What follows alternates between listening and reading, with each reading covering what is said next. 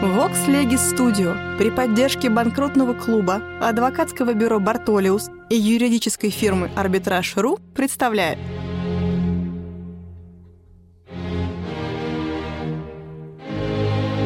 Габриэль Феликсович Шершеневич.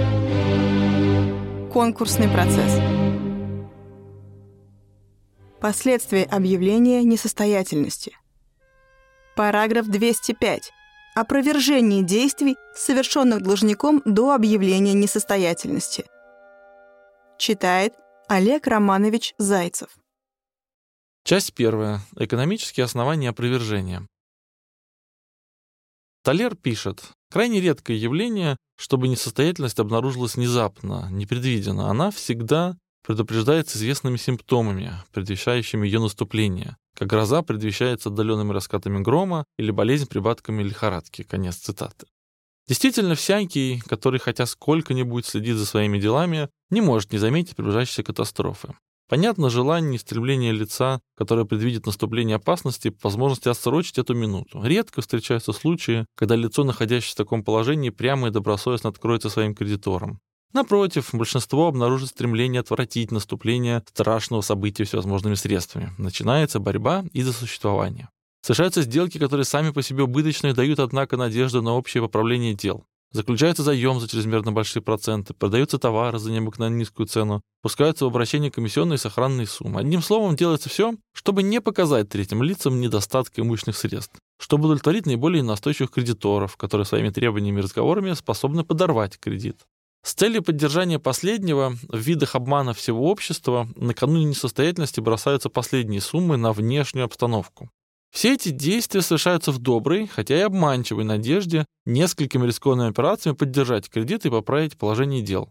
Но нередко лицо, предвидя неминуемую катастрофу, думает только о личном обеспечении, о сохранении в свою пользу того, что при открытии конкурсного процесса должно было бы поступить кредиторам. Должник прибегает к содействию своих родных и близких лиц и при их помощи пытается сохранить для себя остатки крушения. Путем различных фиктивных сделок с этими лицами он старается дать им право на значительную часть своего имущества или перекреплением на них, или допущением их в число своих кредиторов. Возможно, наконец, и, к сожалению, нередки случаи, когда несостоятельность создается умышленно, с той целью, чтобы уменьшить общую сумму долгов, удовлетворив кредиторов только в части их требований. Характер подобных действий, предшествующих несостоятельности и трудно поддающихся юридическому определению, представляется, несомненно, предосудительным, так как они влекут за собой уменьшение шансов кредитора на полное удовлетворение. Кредиторы, конечно, готовы настаивать на признании ничтожности всех таких действий, причиняющих им прямой ущерб. Справедливость требует законодателя согласиться с основательностью их требований и уничтожить юридическую силу всех действий, непосредственно предшествующих объявлению несостоятельности. Но в этом случае законодатель, становясь на защиту интересов кредиторов, встречается с противоположными и не менее основательными интересами третьих лиц, которые, заключая сделки с несостоятельным должником, были введены в заблуждение, как и все общество, и не знали истинного положения вещей. Они настаивают на сохранении силы за совершенными действиями, указывая на тот подрыв общественному кредиту, какой может причинить уничтожение множества сделок, заключенных вполне добросовестно. Такое отношение законодателя поставило бы в большое затруднение весь гражданский оборот, потому что каждый, вступая в сделку, опасался бы несостоятельности контрагента. Действительно, самая трудная задача законодателя в конкурсном праве – это согласовать интересы различных претендентов на имущество несостоятельного должника с интересами общественного кредита. Часть вторая. Юридические основания опровержения. Ввиду указанных экономических соображений, законодатель в интересах конкурсных кредиторов разрешает опровергать некоторые сделки, совершенные несостоятельным должником до открытия конкурсного процесса. Право это предоставлено тому органу, который носит название конкурсного попечителя, управления или синдика. Право опровержения предполагает, что конкурсные кредиторы не в состоянии получить полное удовлетворение из наличного имущества должника. Оно представляет собой требование, обращенное к третьему лицу, о возвращении в конкурсную массу той ценности, которую это лицо получило от должника по сделке, совершенной перед объявлением состоятельности. Закон признает целый ряд сделок недействительными в отношении конкурсных кредиторов. Следовательно, такие сделки признаются по закону не ничтожными, а лишь опровержимыми по инициативе конкурсного попечителя.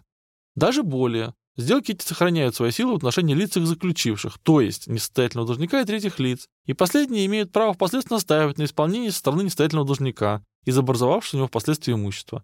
В этом отношении рассматриваемое опровержение отличается от других случаев опровержения, которые известны современным положительным законодательством, и направлено на уничтожение самой силы сделки, а не только ее результата имеет своей целью восстановление того положения, в котором стороны находились до заключения сделки. Спрашивается, Какое юридическое основание такого опровержения? В силу какого юридического принципа конкурсные кредиторы вправе не признавать имущественных последствий сделок, законно совершенных несостоятельным должником с третьими лицами? На этот вопрос существуют различные ответы. До настоящего времени наиболее распространенной считалась деликтная теория, которая объясняла право опровержения наличностью деликта со стороны третьего лица. Предполагается, что третье лицо, контрагент несостоятельного должника, получивший из имущества последнюю некоторую ценность, действовал занамеренно в соглашении с должником против законных интересов кредиторов. Против этой точки зрения были высказаны следующие возражения. Во-первых, она не в состоянии, говорят, объяснить основания, в силу которых опровергается безвозмездное распоряжение несостоятельного должника, потому что для опровержения их вовсе не требуется установление злонамеренности со стороны третьего лица. Сделка опровергается иногда без всякого внимания к субъективной стороне по одним объективным признакам. Отсюда необходимость приискать для этих случаев иное основание, а вследствие того получается раздвоение принципов, чем не достигается научная цель. Во-вторых, указывают на то, что если основание поражения является деликтный характер действия третьего лица, то, как и во всяком случае гражданского правонарушения, следовало бы ожидать вознаграждения за причиненный вред, а между тем мы имеем дело с возвращением полученного. Далее. Если основание опровержения служит деликт, то сделка должна бы совершенно потерять силу и не могла бы сохранить свое значение для заключавших ее контрагентов. В-третьих, а выставляет еще и то возражение, что возможны случаи, когда сделки, подвергающиеся опровержению, были заключены ранее появления неустоятельного каких-либо кредиторов, Каким образом такая сделка в момент ее совершения может составить деликт в отношении несуществующих еще кредиторов? Оставим пока эти возражения без рассмотрения и перейдем к рассмотрению других теорий. Невозможность найти присутствие деликта во всех случаях дозволенного законом опровержения внушила мысль отыскать основания в квазиделикте. Действия третьего лица, если не представляют прямого злого умысла, то все же рассматриваются подобно злонамеренным и на этом основании подлежат опровержению. Но теория эта тем уж слаба, что опирается на такие основания, как квазиделикт, который, так же как и квазидоговор, составляя особенность римского права, не выдерживает никакой критики. Утверждая, что известные действия обсуждаются подобно деликтам, этим не дают еще никакого основания им, не объясняют даже, в силу чего они уподобляются. Поэтому рассматриваемая теория построена на таком шатком основании и не заслуживает большого внимания. В настоящее время наибольшим распространением пользуется теория, которая видит основание поражения в постановлении закона, так называемая легальная теория. Закон в известных случаях требует по соображению целесообразности, независимо от наличности злой воли, чтобы лицо, получившее ценность из имущества несостоятельного должника до открытия конкурсного процесса, возвратило бы эту ценность конкурсному попечителю в пользу конкурсных кредиторов. В силу закона между конкурсными кредиторами и третьим лицом устанавливаются обязательные отношения, которые составляют облигацию экс-леги. Либман, не сочувствующий этой теории, признает, однако, что будущее принадлежит именно ей. Нельзя не согласиться с Петерсоном, одним из критиков этой теории, что она имеет чисто отрицательное значение, она лишь утверждает, что право опоряжения не основывается ни на договоре, ни на правонарушении. Закон есть основание всех прав и обязанностей. Обязанности, возникающие из договора и из правонарушения, в конце концов основываются на законе. Сами сторонники легальной теории сознаются в недостаточности выдвигаемого ими основания, когда присоединяют ему еще дополнительные основания. Например, Козак соединяет законное основание с тем еще положением, что всякий, кто приобретает что-нибудь чужого имущества, обязан нести на себе тяжесть общего назначения этого имущества служить предметом удовлетворения личных долгов его собственника. Экциус устанавливает фикцию, силой которой понятие имущества должника настолько расширяется, что вышедшая из него по прежним отделкам ценность продолжает считаться принадлежащей к его составу. Но такие вспомогательные основания, независимо от возможности оспаривания их по существу, вызывают некоторые сомнения, что же в действительности нужно считать основанием права опровержения. Вопреки общим началам обязательного права, в данном случае обязательство возникает без всякого участия воли третьего лица, оно не давало своего согласия, оно и не совершило правонарушения. Каким же образом односторонне только волей кредитора может установиться обязательство? А это именно так и происходит, потому что обязательного отношения нет, пока кредитор или конкурсный попечитель не поднимет вопрос о опровержении. Наконец, с точки зрения теории исполнительной силы, право опровержения является вспомогательным средством исполнения судебного решения. Обращенное на имущество должника исполнения в общем или конкурсном порядке распространяется в интересах кредиторов и на ценности, вышедшие перед тем из имущества должника и оттого ускользнувшее от удовлетворения законных претензий кредитора. Эта теория отрицает обязательственные отношения между конкурсными кредиторами, с одной стороны, и третьим лицом обладателем ценности. Взамен того право опоряжения придается вечный характер, иногда в форме залогового, иногда в форме особого вечного права. Теория устанавливает фикцию, в силу которой понятие об имуществе должника искусственно расширяется. Против этой теории можно сказать, что она остается фикцию совершенно бесцельно. Приходится признавать вещи, не принадлежащие несостоятельному должнику, фиктивно принадлежащими к составу имущества только для того, чтобы сказать, что исполнение обречено было на имущество несостоятельного должника.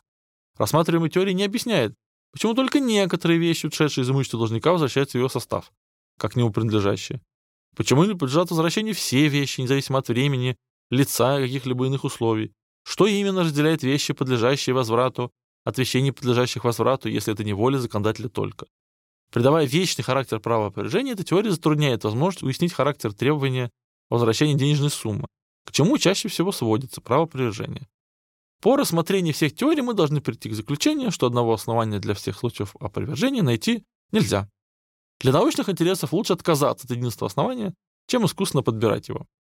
На основании продолжительного исторического опыта законодатель признает ряд сделок несостоятельного опровержимыми со стороны конкурсного управления, потому что в громадном большинстве случаев они скрывали в себе злое намерение должника причинить ущерб кредиторам. Таково безвозмездное отчуждение, таковы досрочные платежи и некоторые другие акты. Совершенно незадолго до несостоятельности, когда имущество уже было расстроено, они ничего иного, кроме злонамеренности, в лучшем случае крайней легкомысленности, и не могут доказывать. Законодатель подобные сделки уничтожает, не давая даже возможности опровергать злое намерение. Ближайшей причиной такого постановления является предположение всегдашнего присутствия злого намерения в таких сделках. Юридическим основанием их опровержения является воля законодателя. По мнению Козыка, простое статистическое основание такого положения не удовлетворяет наше нравственное чувство. Когда находится хотя бы один случай, который имел несчастье быть исключением из статистического правила. Но это весьма частый результат норм, не только не юридических, но и даже нравственных. Разве не то же самое мы замечаем в деле объявления несостоятельности? По признаку платежной неспособности или прекращения платежей законодатель по продолжительному опыту приходит к уверенности в неоплатности. Могут быть отдельные случаи, когда этот признак окажется обманчивым, но из-за этого не останавливается действие общего правила. В других случаях законодатель не настолько уверен, чтобы установить положение, не допускающее доказательств противного. Поэтому он устанавливает опровержимость сделок, насколько конкурсное управление может доказать в каждом отдельном случае злонамеренность должника и его соучастника, или насколько последние не докажут несправедливость падающего на них подозрения. В этих случаях юридическим основанием права опровержения, так же как и целью его, является установление злого намерения. В том и другом случае между конкурсным управлением, охраняющим интересы кредиторов, с одной стороны, нестоятельным должником и третьими лицами, его контрагентами, с другой стороны, устанавливается обязательное отношение, которое дает право требовать от них возвращения ценности. Виновником ущерба является, собственно, сам нестоятельный должник. Если не обращаются к нему, а к третьим лицам, то это потому, что они должны считаться соучастниками, которые связаны с ним солидарной ответственностью. А так как иск не может быть осуществлен в отношении должника, объявленного нестоятельным, то он только и может быть обращен к третьим лицам. Иск имеет своей целью возвращение в состав конкурсной массы той ценности, которая вышла из имущества должника при наличности указанных в законе условий. Неосновательное возражение, будто при наличности деликта иск может быть направлен только на вознаграждение, а не на возвращение ценности. В действительности, мы можем рассмотреть этот иск как требование вознаграждения, ограниченное по закону известным пределам. Нечто подобное представляет иск к железной дороге о вознаграждении за утраченный багаж. Право требовать уничтожения силы совершенных должником действий приобретается открытием конкурсного процесса, но, по справедливому замечанию Эндемана, оно не вытекает непосредственно из существа объявления несостоятельности. Объявление несостоятельности является только поводом к опровержению, которое основывается на причинах, предшествующих этому моменту. Какой же начальный момент должен иметь в виду законодатель при установлении системы опровержения действий лица, предшествующих его несостоятельности? В отношении самого несостоятельного подобный момент неуловим. Во-первых, по той причине, что ухудшение дела идет постепенно. А во-вторых, потому что это обстоятельство остается известным ему одному. Но когда замешательство его дела обнаружилось в каком-либо внешнем событии, как прекращение платежей, законодатель вправе с достаточной основательностью предложить его общеизвестность. С этого момента все лица, вступая в сделки с несостоятельным, должны знать риск, какому они подвергаются, потому что им не может быть неизвестен характер действий должника, непосредственно предшествующей несостоятельности. Современные законодательства допускают опоряжение действий несостоятельного должника, совершенных им со времени прекращения платежей до открытия конкурсного процесса. Но нельзя не заметить, что этот промежуток времени представляется крайне неравномерным. Объявление несостоятельности может следствовать непосредственно за прекращение платежей на расстоянии двух-трех дней. Оно может отделяться от него значительное пространство времени, в несколько месяцев и несколько лет.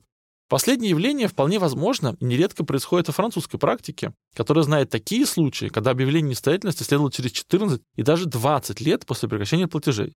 Можно себе представить, какое замешательство производит опровержение совершенных за это время сделок, когда сгладило даже воспоминания о самом событии, когда в сделки вступали новые лица, ничего не знавшие о бывшем когда-то прекращении платежей.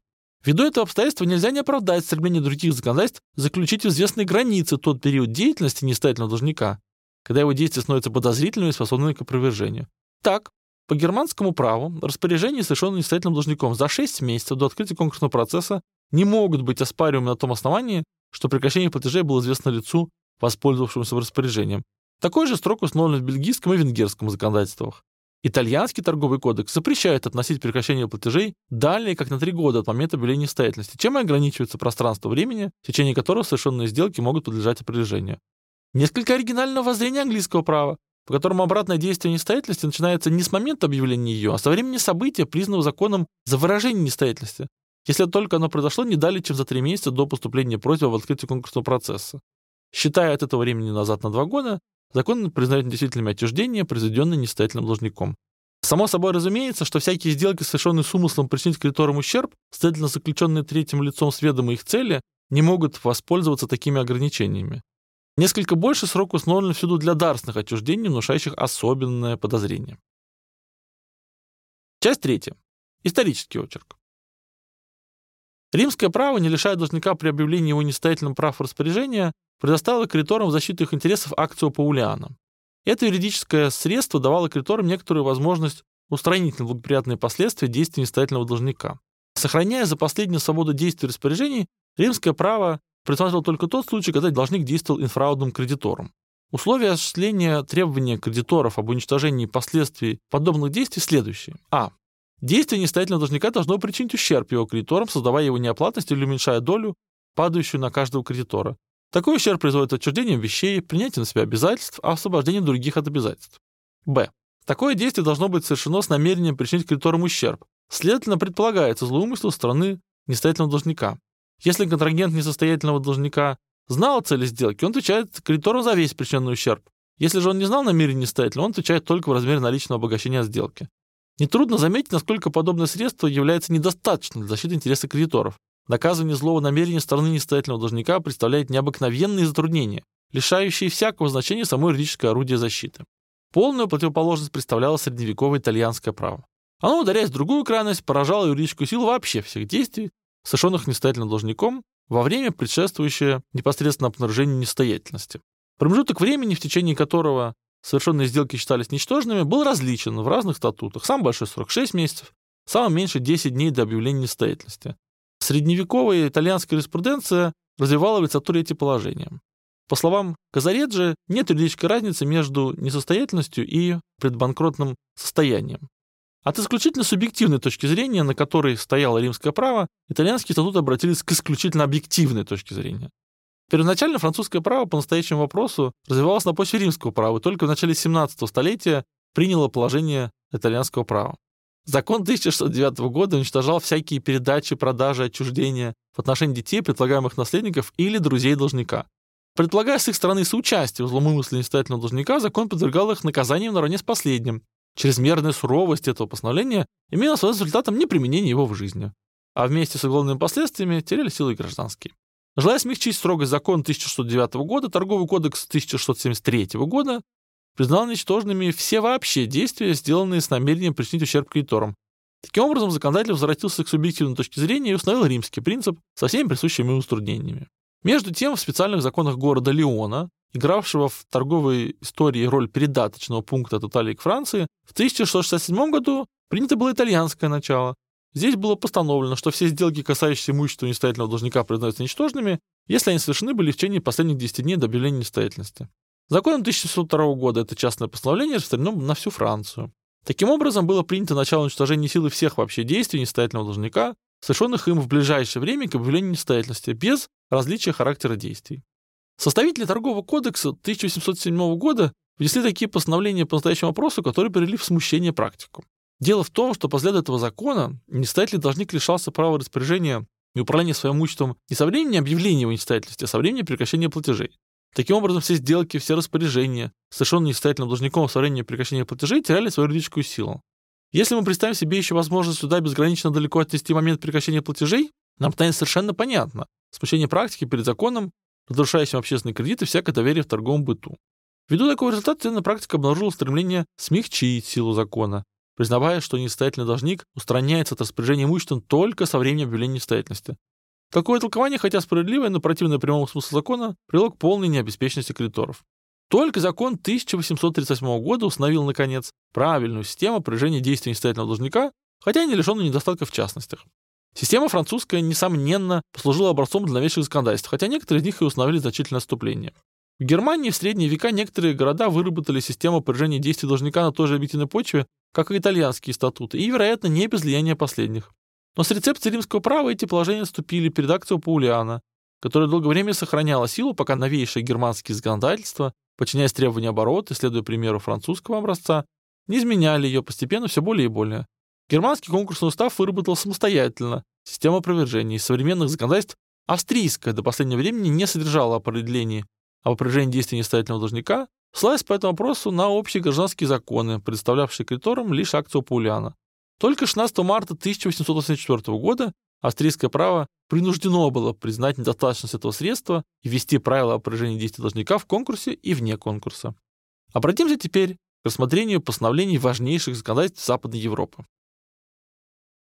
Часть четвертая. Система французская. С точки зрения французского права необходимо решать три периода. Первый.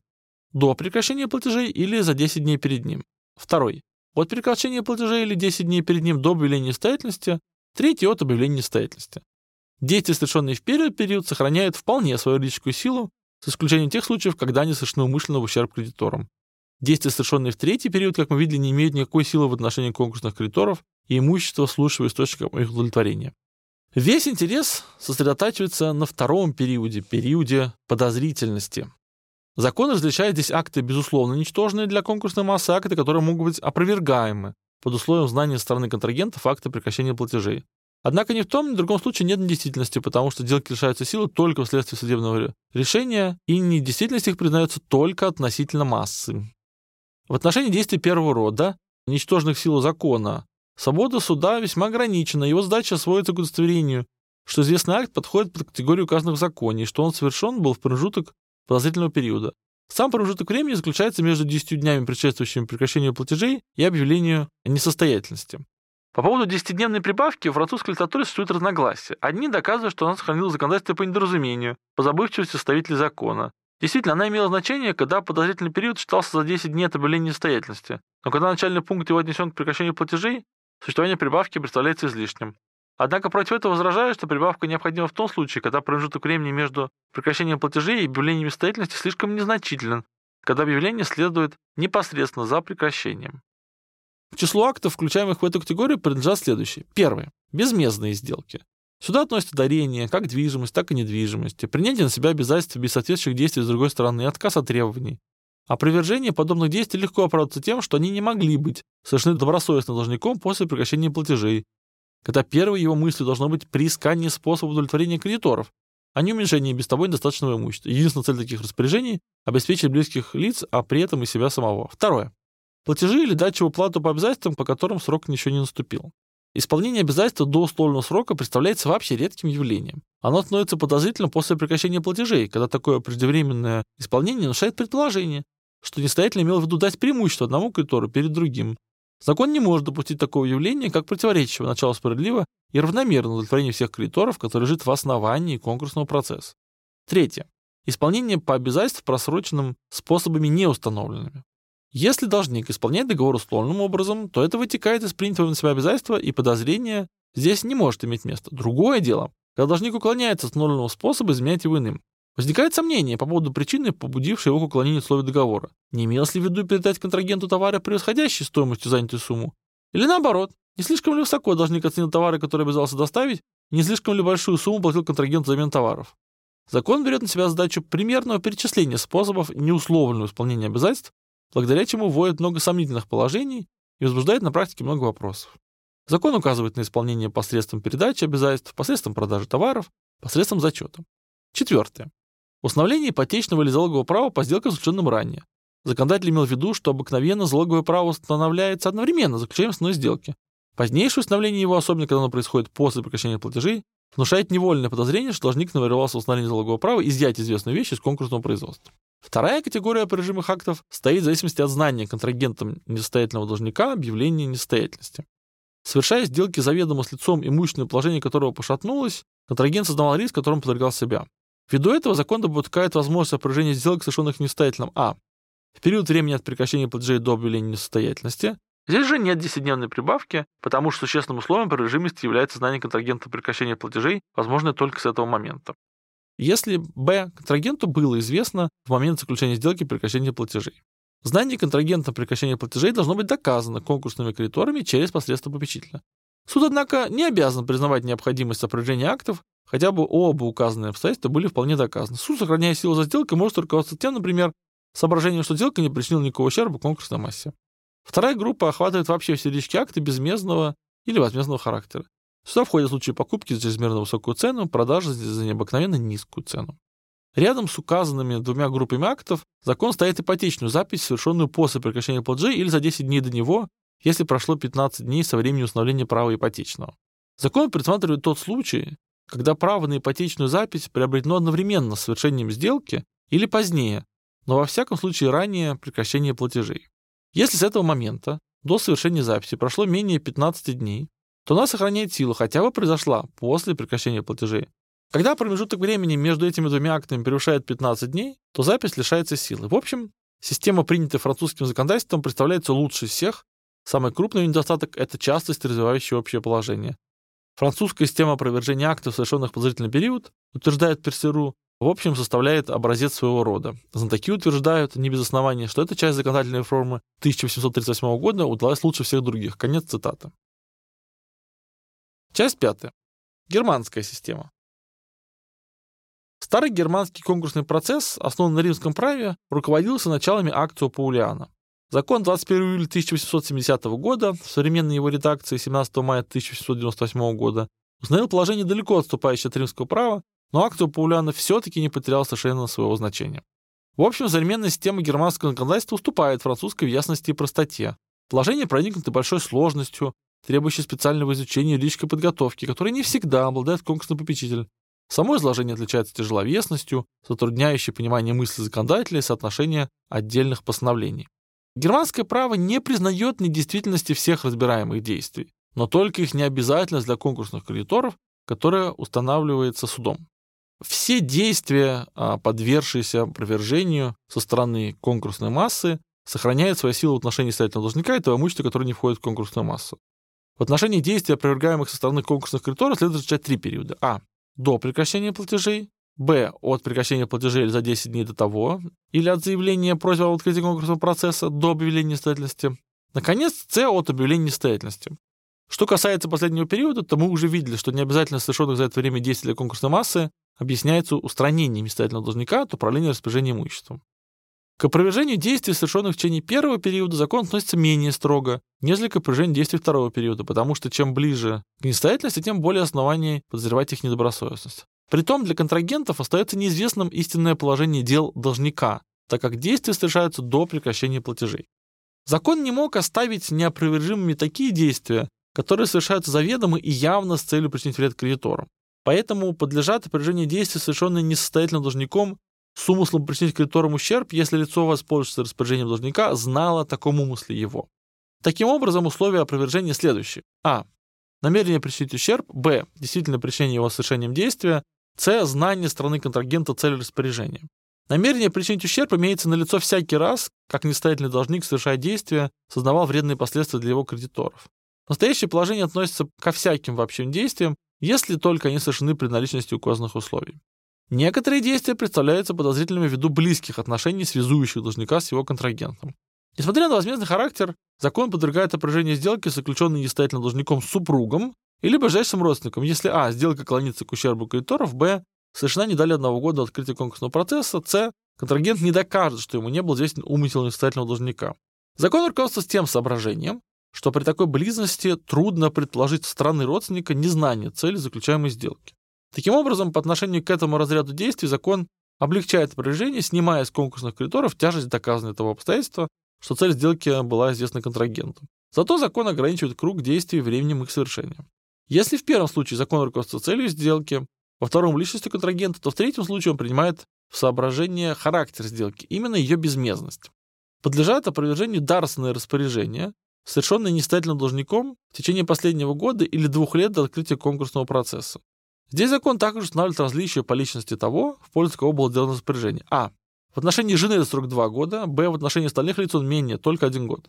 Под именем дарственных распоряжений закон понимает вообще все действия, склоняющиеся к уменьшению ценности имущества. Следовательно, безмездное отчуждение собственного дарения, затем установление прав на чужую вещь, принятие обязательств, отказ от права требования. Исключение составляют обычные подарки ввиду их сравнительной малоценности. Исходный момент второго периода представляется неопределенным. В одном случае таким будет прекращение платежей, в другом заявление против открытия конкурсного процесса, а иногда и десятый день до прекращения платежей. Такое разнообразие не может быть одобрено.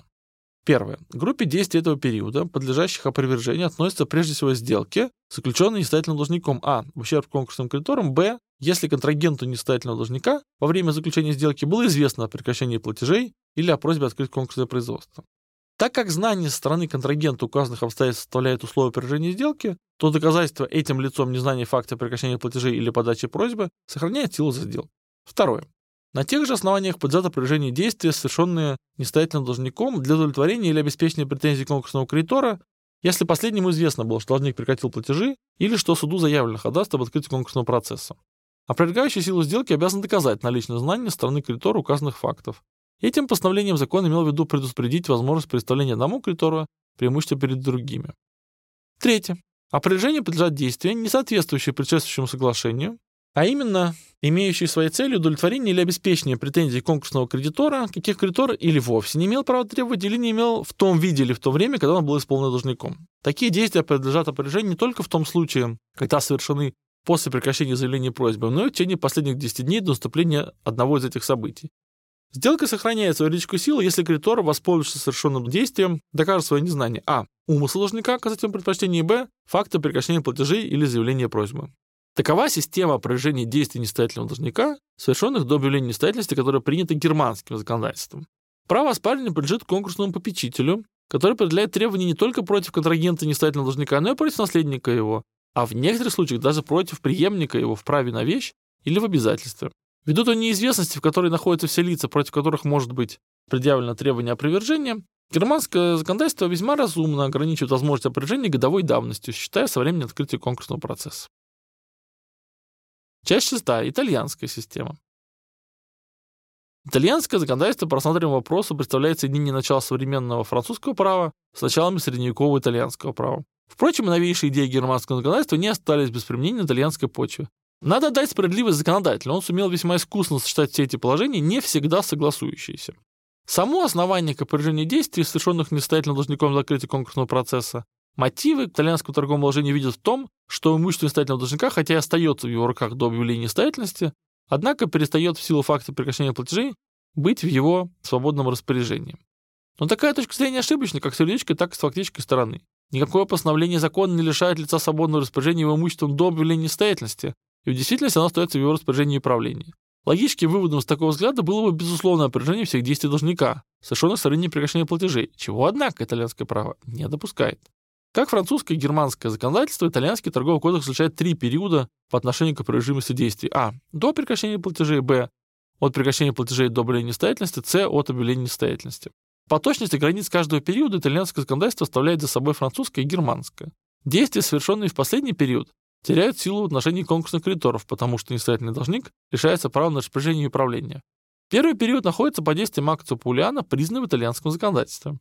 В силу этого положения подлежат распоряжению все сделки платежей и отчуждения, в какое бы время они ни были совершены, если только в основании их лежит намерение причинить ущерб кредиторам. Притом в действиях возмездных необходимо знание стороны контрагента цели, какой имел несостоятельный должник. В действиях безмездных достаточно наличности умысла в последнем, хотя бы контрагент и не знал намерений его. Второй период, возбуждающий наибольший интерес, представляет собой соединение различных начал. Оступлением на средневековую почву является выделение в втором периоде промежутка в 10 дней до объявления несостоятельности. Во всякого рода сделках, платежах и отчуждениях, совершенных в это время, предлагается намерение причинить вред кредиторам, пока не будет доказано противного. Это постановление предусматривает тот случай, когда прекращение платежей почти сливается с объявлением несостоятельности, следуя одно за другим. В этом отношении итальянское право стоит выше французского, хотя ему и посылаются упреки стороны французских исследователей за принятие в основании обмана. Действия, совершенные в остальное время второго периода, разделяются на две категории. Одни из них по самому характеру своему способны возбудить подозрения опровергаются безусловно, другие — только ввиду предлагаемых в них обманных кредиторов. Здесь итальянское право обнаруживает крупный недостаток, так как опровергаемые на этом условии действия настолько подозрительны, что должны были быть опровергнуты при одном знании стороны контрагента о прекращении платежей.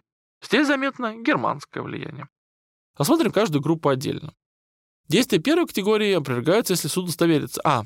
что они совершены в течение времени между прекращением платежей и объявлением состоятельности, б, что они принадлежат к разряду указанных в законе. Первое. Недействительны по отношению к конкурсным кредиторам а все безвозмездные сделки и отчуждения.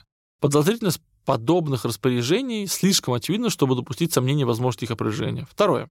Той же судьбе подвергается исполнение по обязательствам, которым срок еще не наступил. Каким бы способом он ни был совершено, посредством наличных денег, переводом, продажу, зачетом или иным образом. Здесь закон повторяет постановление французского торгового кодекса, параграфа 446, но не встает тех сомнений, потому что в французском законе сведены в одно платеж по непосроченным и просроченным обязательствам. В итальянском же законе главный вопрос, наступил ли срок исполнения. Если не наступил, то способ удовлетворения не играет никакой роли. Напротив, опровержимость второй категории основывается на предположении обмана, намерение причинять кредиторам ущерб. Предположение обмана составляет юридическую презумпцию, которая может быть, в свою очередь, опровергнута доказательством противного. Следует, однако, отметить, что если доказывание незнания контрагентом о прекращении платежей представляет значительные трудности, то доказывание отсутствия обмана едва ли представится часто возможным. К этой категории закон относит следующее. Первое. Все сделки, платежи и возмездное отчуждение, если контрагент знал о прекращении платежей. Следовательно, в данном случае на обязанности конкурсного победителя лежит доказательство знания контрагентом несостоятельного о прекращении платежей, а на контрагенте обязанность доказать отсутствие при этом участия в намерении причинить ущерб кредиторам. Подобный случай будет иметь место, когда третье лицо, зная о прекращении платежей, заняло несостоятельному известную сумму денег, чтобы помочь выйти из затруднительного положения. Второе. Все действия и договоры, в силу которых ценность доставлена несостоятельным или которую он обязался, превышает значительно ценность, которая была ему доставлена или обещана. Невыгодность заключенной сделки представляется настолько подозрительной, что закон предлагает ее основание обман. Хотя такие именно невыгодные сделки заключаются весьма часто при нестоятельности для управления дел во что бы то ни стало, без всякого злого умысла. Третье. Платежи по просроченным обязательствам, произведенные не наличными деньгами и не торговыми бумагами. Это положение вызывает сомнения в приложении к текущему счету. Залог и ипотеки установлены на имущество должника.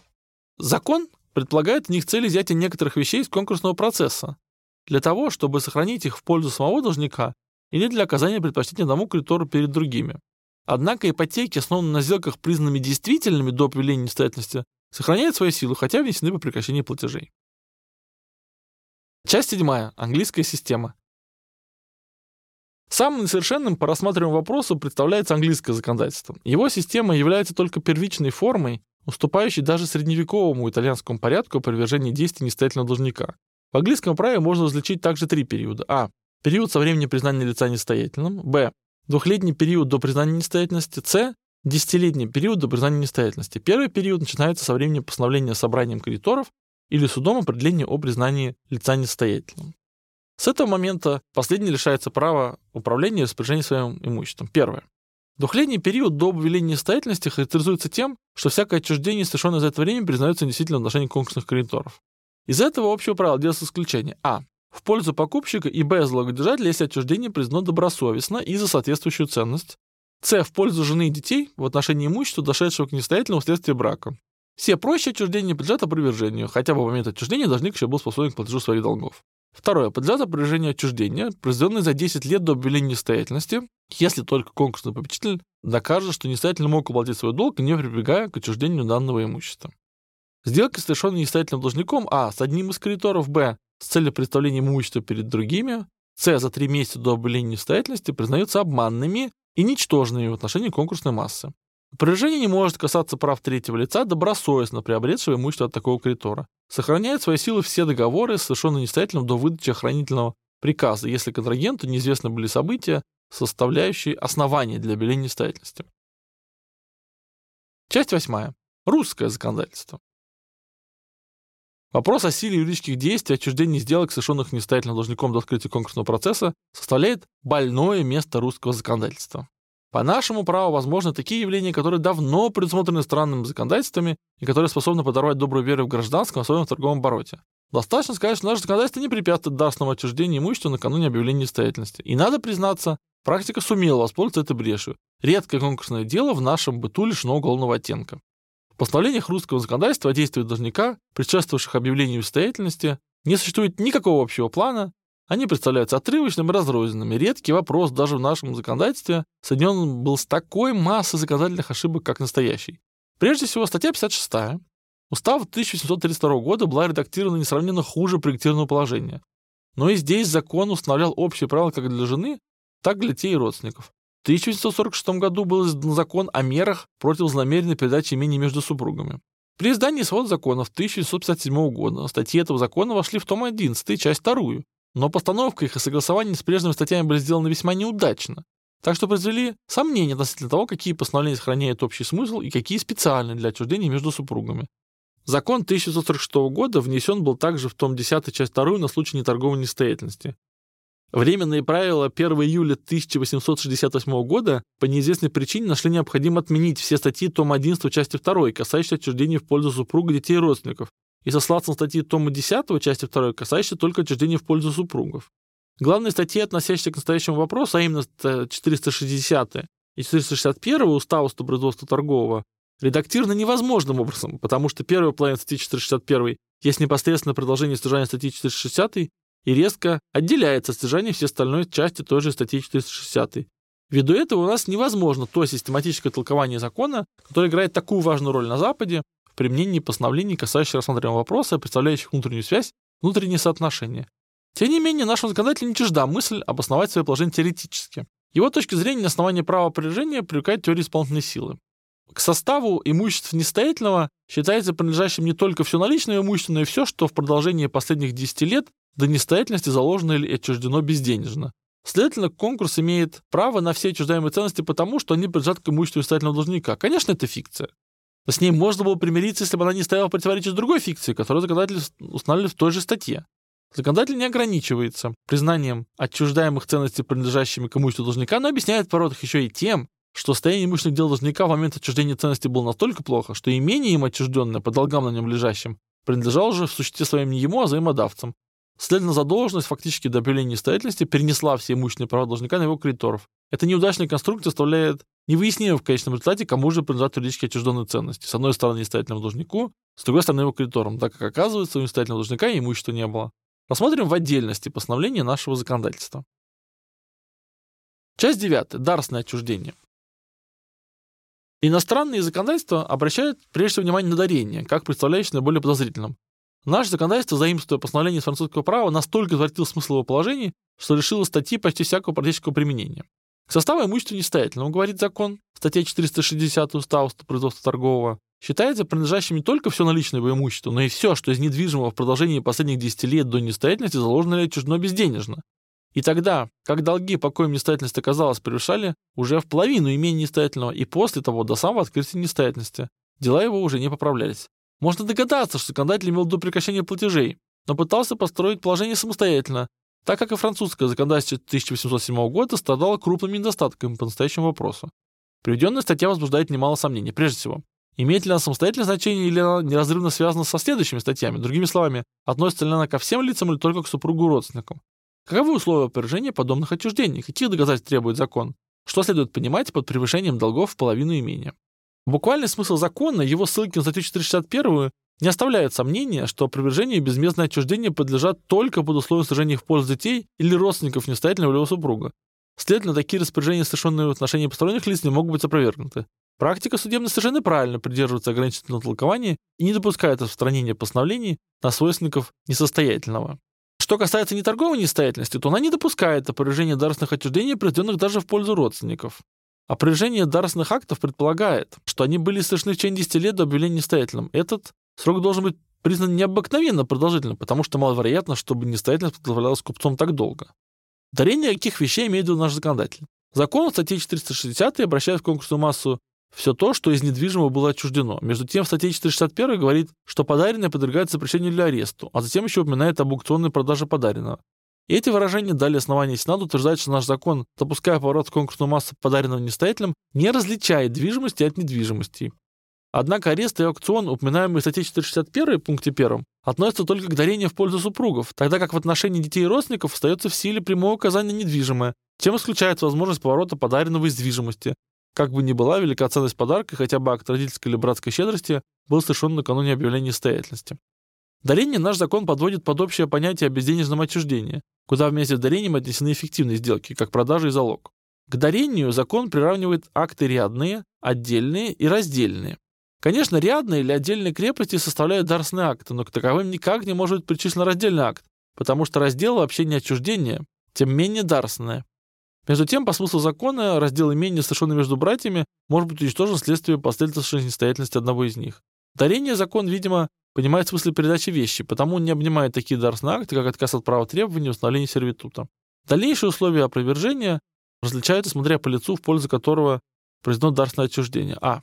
Отчуждение, совершенное в пользу супруга несостоятельного, опровергается при условии, что все прочее имущество несостоятельного окажется недостаточным на уплату долгов. Очевидно, что одно объявление несостоятельности должника недостаточно для опровержения дара. Требуется доказательство, что конкурсная масса не в состоянии покрыть все долги. Конечно, когда несостоятельность объявляется на основании установления неоплатности, тогда само объявление несостоятельности достаточно. Но когда несостоятельность а, объявляется на основании одной платежной неспособности, которая не исключает возможность повышения актива над пассивом, тогда одно объявление несостоятельности недостаточно. Необходимо удостоверение стороны конкурсного управляющего, чтобы произведенное взыскание имущества обнаружился дефицит. Б. Опровержение отчуждения в пользу детей и родственников представляется более сложным. Закон требует а. Чтобы оно было произведено во вред кредиторам, то есть чтобы сделка была направлена к уменьшению или совершенному устранению возможности удовлетворить претензии взаимодавцев. Б. Чтобы отчуждение было произведено в то время, когда долги покоем несостоятельность оказалась, превышали уже в половину имени несостоятельного, и после того до самого открытия несостоятельности дела его уже не поправлялись. Первую часть приведенного постановления следовательно практика толкует в том смысле, что сумма долгов была выше ценности имения в полтора раза. Доказательство подобного отношения актива к пассиву представляет необыкновенные трудности, которые растут по мере отдаления по времени от момента объявления несостоятельности. Но вторая половина постановления, требующая доказать, что дела должника не управлялись более, почти совершенно преграждает возможность опровержения. Закон, признавая недействительным безмездное отчуждение, совершенное в пользу родственников, не делает никаких ограничений в степенях родства, а потому и мы и должны признать, что как бы ни было отдалено родство, сделка может быть опровергнута, если налицо все прочие условия. Часть 10. Возмездное отчуждение. Наш закон допускает поворот отчуждений, произведенных должником до объявления ему несостоятельной в форме возмездных сделок. Он не только допускает их опровержение, но прямо признает их безденежными отчуждениями. Закон устанавливает юридическую презумпцию. Фиктивность возмездных отчуждений, совершаемых в пользу супруга несостоятельного должника, и э, юридическую презумпцию в отношении возмездных отчуждений, совершаемых в пользу детей или родственников несостоятельного, Первое предположение а, может быть опровергнуто доказательством противного, второе не подлежит возражениям. Первое предположение относится как к недвижимости, так и к движимости. Второе только к недвижимости. Первое предположение применяется независимо от того обстоятельства, какого рода будет нестательность. Второе только в отношении торговой нестательности. Первое предположение касается только одной сделки купли-продажи, второе еще и залога. Первое предположение стоит вне всякой зависимости от соотношения в момент отчуждения между долгами продавца и ценностью имущества, так да как второе предположение требует доказательства, что в момент отчуждения долги превышали уже в половину имущества несостоятельного, и после того до самого открытия несостоятельности дела уже не поправлялись. Такое противоположение, способное возбуждать постоянные сомнения при применении закона, не находит в себе решительно никакого рационального оправдания. Помимо указанных действий и указанных условий, все прочие возмездные сделки, а также и упомянутые в законе отчуждения, сохраняют свою силу, если только не подлежат силе части 1 пункта 2 статьи 1529 тома 10 свод законов э, Российской империи, предусматривающий подложное переукрепление имущества. Часть 11. Подложное перекрепление имущества. По нашим гражданским законам договор признается недействительным и обязательство ничтожным, если сделка клонится к подложному перекреплению имущества во избежание платежа долгов. Применение этого положения нисколько не затрудняет существование специальных правил об отмене действий несостоятельного, совершенных им до открытия конкурсного процесса, так как эти правила рассчитаны на особые исключительные условия. Напротив, у нас при недостаточности указанных правил применение статьи 1529 приобретает особенно важное значение. При ее содействии возможно опровергнуть силу отчуждения, не удовлетворяющих сложным и подробным условиям специальных правил. Опровержение прежде всего не ограничивается кругом детей, родственников или супругов, но относится также к лицам посторонним. Посмотрим, каковы условия применения пункта 2 статьи 1529 тома 10 части 1. Действия, совершаемые несостоятельным должником, инфраудным кредитором, могут клониться к нарушению одной из двух основных целей конкурсного процесса – возможно полное удовлетворение требований кредиторов или равномерность удовлетворения. Первый рода действия заключается в переводе ценности в руки таких близких лиц, которые по окончании опасности, угрожающей конкурсным процессом, возвратят его несостоятельному или сохранят за ним пользование, как это имеет место при переводе на имя жены детей. Второй род действия состоит в представлении одному кредитору преимуществ перед другими, передаче ему вещей или полным удовлетворением его требований. В действиях первой группы знание стороны другого лица цели сделки неминуемо. Спрашивается, охватывает ли буквальный смысл статьи 1529 оба случая или нет. Подложное перекрепление имущества в избежание платежа долгов может относиться только к первому случаю, потому что представление об одном из кредиторов преимущества перед другими должник не избегает платежа долгов, он, напротив, исполняет свои обязательства, только что нарушает равенство удовлетворения между всеми кредиторами. Ввиду этого мы должны признать, что рассматриваемая статья неприменима к второму случаю. Ее сила ограничится тем случаем, когда должник своей сделкой имел в виду взять вещи с конкурсной массы, сохранить ее для себя посредством или позднейшего обратного отчуждения или пользования ей.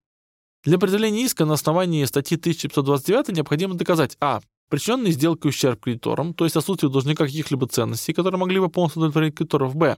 Намерение должника лишить кредиторов возможности удовлетворения из ценности, составившей объект сделки. С. Знание контрагентом цели сделки, направленной к уменьшению ценности имущества, служащей к удовлетворению кредитора должника. Ниоткуда не вытекает еще одно условие, выставляемое нашей практикой, что должник во время заключения договора уже был несостоятельным или сделался несостоятельным вследствие заключения договора. Во-первых, статья 1129 выходит с пределом конкурсного процесса, имеет более широкое применение. Во-вторых, несостоятельности с точки зрения нашего закона нет до объявления ее судом. После же объявления должника несостоятельным последний лишается возможности совершить акты вредоносные для кредиторов, а потому статья 1529 не имеет почвы для применения. В русском законодательстве статья 1529 играет сравнительно ту же роль, что как акция Пауляна в римском праве и в законодательстве, принявших ее, но между ними существует глубокое различие. Акция Пауляна требует а. причинения ущерба и б. намерения причинить ущерб, которое признается, когда должник знал положение своих дел, а не достаточно своего имущества. Акция Пауляна далее не требовала знания стороны контрагента цели сделки, когда последний носил безмездный характер. Напротив, по нашему законодательству доказательства того, что должник сознавал ущерб, причиняемым кредитором заключения сделки, еще недостаточно. Необходимо, чтобы отчуждение имело свою цель избежания платежа долгов, что представляется несравненно более трудным. Если и иностранные законодательства сознавали недостаточность акции Пауляна в конкурсных делах и поспешили пополнить ее особыми постановлениями, можете представить себе положение конкурсных кредиторов в нашем быту, когда они принуждены пользоваться для своей защиты средствами, стоящими ниже акцию Пауляна. Кроме общего правила, в русском законодательстве существует специальное постановление, которое именно в силу своей специальности не в состоянии пополнить указанного пробела. Договор займа почитается ничтожным, если учинен подложно вред конкурсу. Для опровержения такого займа необходимо доказать а. что исполнение по договору причинит ущерб кредиторам при удовлетворении, б. Что он совершен безденежно подложно, с. что должник знал о своей неоплатности. Часть 12. Платеж по непросроченным обязательствам. Заимствуя из французского права, наше законодательство не обошло случай досрочного исполнения обязательств. Повторяя параграф 446 Французского торгового кодекса 1907 года, в силу которого досрочные платежи, производимые должником в последние 10 дней до открытия несостоятельности, должны были быть возвращены в конкурсную массу, законодатель был приведен в затруднение тем обстоятельством, что открытие несостоятельности по русскому праву не совпало с понятием французского права. Законодатель принес этот момент ко времени объявления несостоятельности и постановил, что платеж по актам, коим по день объявления несостоятельности сроки еще не наступили, учиненные в течение 10 последних дней, а несостоятельным, считается незаконным, и деньги взыскиваются обратно в пользу конкурсной массы. Опровергая такие действия несостоятельного должника, законодатель руководствуется совершенно справедливым взглядом, что досрочное исполнение обязательств представляется актом ненормальным в гражданском обороте и способным возбудить его сомнения в его цели. Притом лицо, страдающее в данном случае, кредитор, получивший несвоевременное удовлетворение, может быть основательно заподозрено в соучастии, потому что трудно предположить, чтобы кредитор не осведомился о причинах досрочного исполнения. Но период времени, в границах которого допускается сопряжение, то есть 10 дней, нельзя не признать чрезмерно кратким. За две недели до открытия конкурсного процесса нестоятель не мог не предвидеть катастрофы, а между тем, произведенные в этот момент платежи некоторым кредиторам, несмотря на то, что должник не был еще обязан платить, останутся в силе, если не удастся доказать применимую статьи 1529. Закон говорит о платеже, об обратном взыскании денег, следовательно, он имеет в виду исполнение по денежным обязательствам. Между тем, возможно случай досрочного удовлетворения кредиторов и по иным обязательствам, например, досрочное исполнение поставки. Здесь также можно предположить, что должник спешил передать вещи для взятия их из конкурсной массы и для оказания таким путем преимущества одному кредиторам перед другими. Ввиду, однако, отсутствия в нашем законодательстве общих, систематизированных правил относительно опровержения действий должника, совершенных им до объявления несостоятельности, ввиду их отрицательного характера для интересов оборота, необходимо держаться в настоящем случае ограничительного, а не распространительного толкования. Безразлично, было ли уплачено по обязательству полностью или с учетом, потому что закон не дает основания для исключения в последнем случае. Часть 13. Платеж по векселям. Особенности вексельной сделки и требования вексельного оборота заставляют законодателей давать особые правила платежа по векселям. Установляя режимность платежей, совершенных должником до объявления его но до прекращения платежей, закон ставит затруднительное положение векселедержателя, когда срок по векселю падает именно в этот период. Непринятие с его стороны предлагаемого платежа лишает его права регресса к надписателям, так как оно обусловливается отказом в платеже или несостоятельностью. Между тем, ни того, ни другого обстоятельства нет в данном случае. Для сохранения принадлежащих ему по векселю прав он должен принять предлагаемый ему платеж, хотя бы он знал о прекращении платежей со стороны должника. Принимая во внимание такое положение содержателя, иностранный законодатель постановляет, что платеж, произведенный должником при прекращении платежей, не может быть истребован обратно от получателя, если последний по вексельному праву должен был принять платеж под опасением потери обратного требования против других обязанных по векселю лиц. Нетрудно, однако, заметить, что подобное исключение из общего конкурсного порядка опирается исключительно требованиям вексельного права, едва ли это обстоятельство может быть основанием к установлению исключения. Представь себе, говорит Козак, последствия подобного постановления. Купец явным для всех образом прекратил платежи, судебный пристав то входит, то выходит от него. Всем известный агент а, занят опросом составления сделки, обещающей столько-то или столько процентов. Удовлетворение обыкновенного требования будет признано в настоящем случае недействительным, тогда как удовлетворение вексельного требования сохранит свою силу. Вексельное требование приобретает ни в каком ином случае недопускаемое преимущество перед другими равными ему. Даже более его, перед теми, которые по закону пользуются привилегией удовлетворения. По господствующему мнению, должник, который не вправе исполнять свои собственные обязательства, может с полной юридической силой совершить из-за чести платеж по чужому вексельному обязательству. Конец цитаты.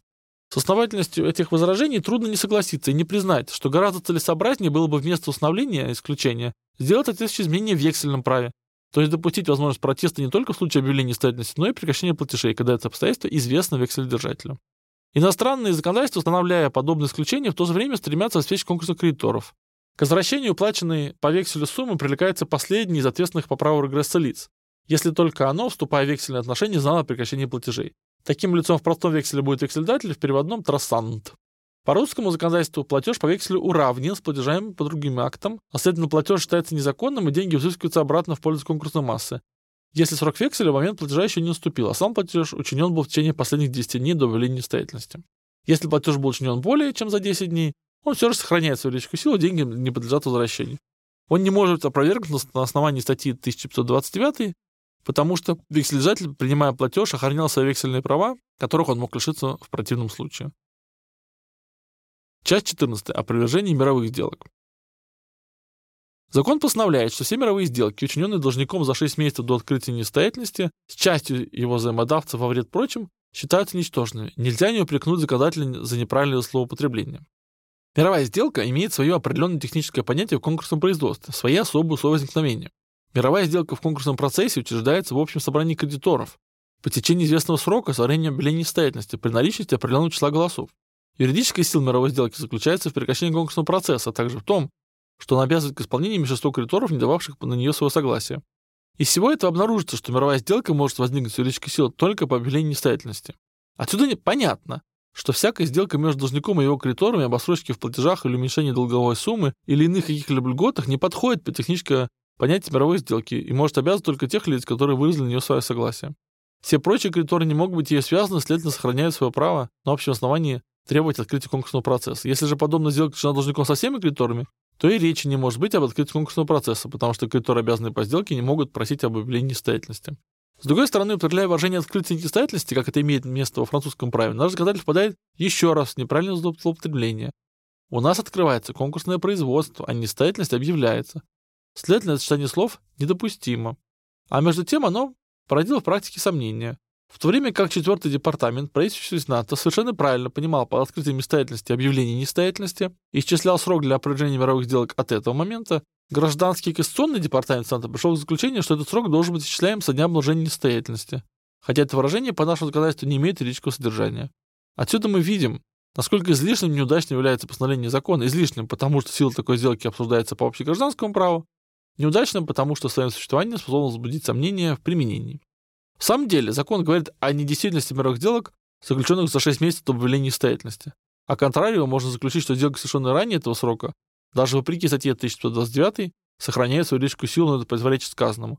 Закон говорит о сделке, заключенной вред кредиторам. Следовательно, закон не имел в виду охранение интересов тех кредиторов, которые могли связать себя сделкой с должником и вследствие того понести ущерб при открытии над ними конкурсного процесса. Напротив, закон имеет в виду интересы кредиторов, не участвующих в сделке.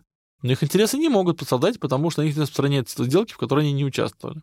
Судебная практика не допускает исправительного толкования статьи 540 и так как под мировой сделкой она понимает соглашение контрагентов или о замене существующего юридического отношения новым, или о прекращении на условиях отличных от прежних, а не частичную уплату долга, то уплата долга, произведенная должником, хотя и не объявленным несостоятельным, но в то время, когда несостоятельность обнаружилась и была известна его кредитором, не может считаться недействительной, как сделка, совершенная вред другим кредиторам. Часть 15. Формальный порядок опровержения.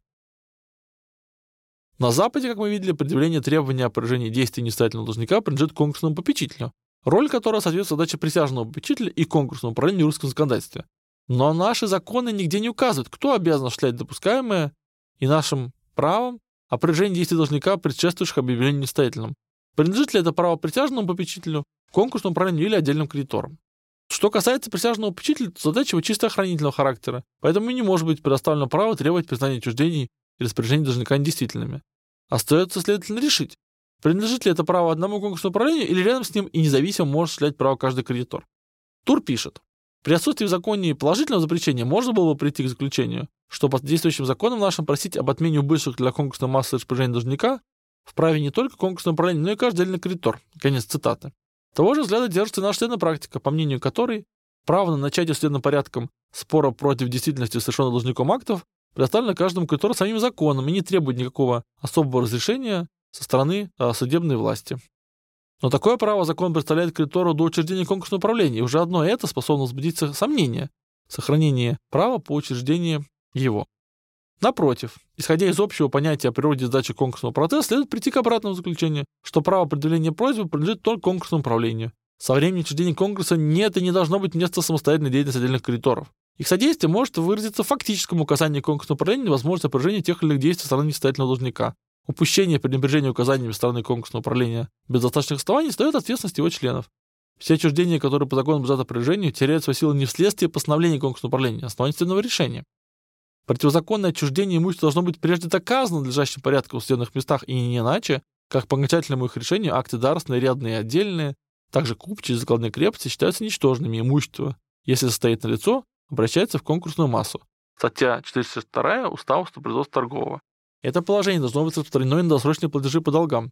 Судебное производство по делу, в котором истцом является конкурсное управление, ответчиком лицо, воспользовавшись распоряжением, совершается в общем порядке.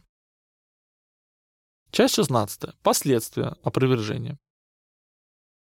Допуская возможность опровержения отчуждения, произведенного должником до объявления его несостоятельным, закон имел в виду восстановить то состояние конкурсной массы, в каком она находилась бы до совершенного отчуждения. Такое восстановление может быть достигнуто возвращением вещи стороны лица, обогатившегося от противозаконного отчуждения ее. Не выставляя общего правила, наше законодательство дает частные постановления в этом смысле. Вещи, отчужденные по дарственным, рядным и отдельным актам, подлежат постепенному решению возвращения в конкурсную массу. Так как кредитор заинтересован лишь в ценности, но не в индивидуальности отчужденной вещи, то закон представляет право только в отдельном случае супругу несостоятельного должника сохранить собой право собственности под условием обеспечения в том, что ценность вещи будет передана в конкурсную массу, если окажется недостаточно для полного удовлетворения всех кредиторов. Даже более, если недостающая сумма окажется меньше ценности отчужденной вещи, то супруг обязан уплатить не всю ценность, а только недоставшую часть ее. В том случае, если отчужденная вещь была уже заложена третьему лицу, Конкурсное управление открывает возможность выкупа с полным платежом долговой по залогу суммы. Но когда отчужденная вещь не находится уже на лицо имущества приобретателя, областного отчуждена, то опоряжение теряет почву, так как законодатель запрещает касаться вторых приобретателей. Таким постановлением хранят закон интересы третьих лиц, а добросовестно приобретающих права на имущество. Но если окаждаются интересы третьих лиц, то спрашивается, возможно ли, по крайней мере, предъявление личного иска к лицу, продавшему вещь, отчужденную ему должником. Закон предусматривает только один частный случай, который по смыслу закона составляет исключение из общего правила. Когда вещь безвозмездно отчуждена одним супругом в пользу другого, то вещь эта подаренная, проданная или заложенная последним в пользу третьего лица не подлежит уже возвращению в конкурсную массу. Однако, если имущество состоятельного должника будет недостаточно на удовлетворение всех долгов, то супруг, в пользу которого совершено было отчуждение, отвечает лично за недостающую в пределах длительности стоимости вещи или же суммы, полученной при в залог, если нельзя доказать, что э, продажи или залог были совершены с целью погашения других долгов несостоятельного. Постановление крайне неясное. Ввиду специальности постановления мы должны признать, что во всех прочих случаях отчужденная вещь, которая уже продана или заложена, возвращению не подлежит, и воспользоваться ее ценностью лицо не подвергается даже личной ответственности. Кроме того, при досрочных платежах, признанных незаконными, выданные деньги взыскиваются обратно в пользу массы.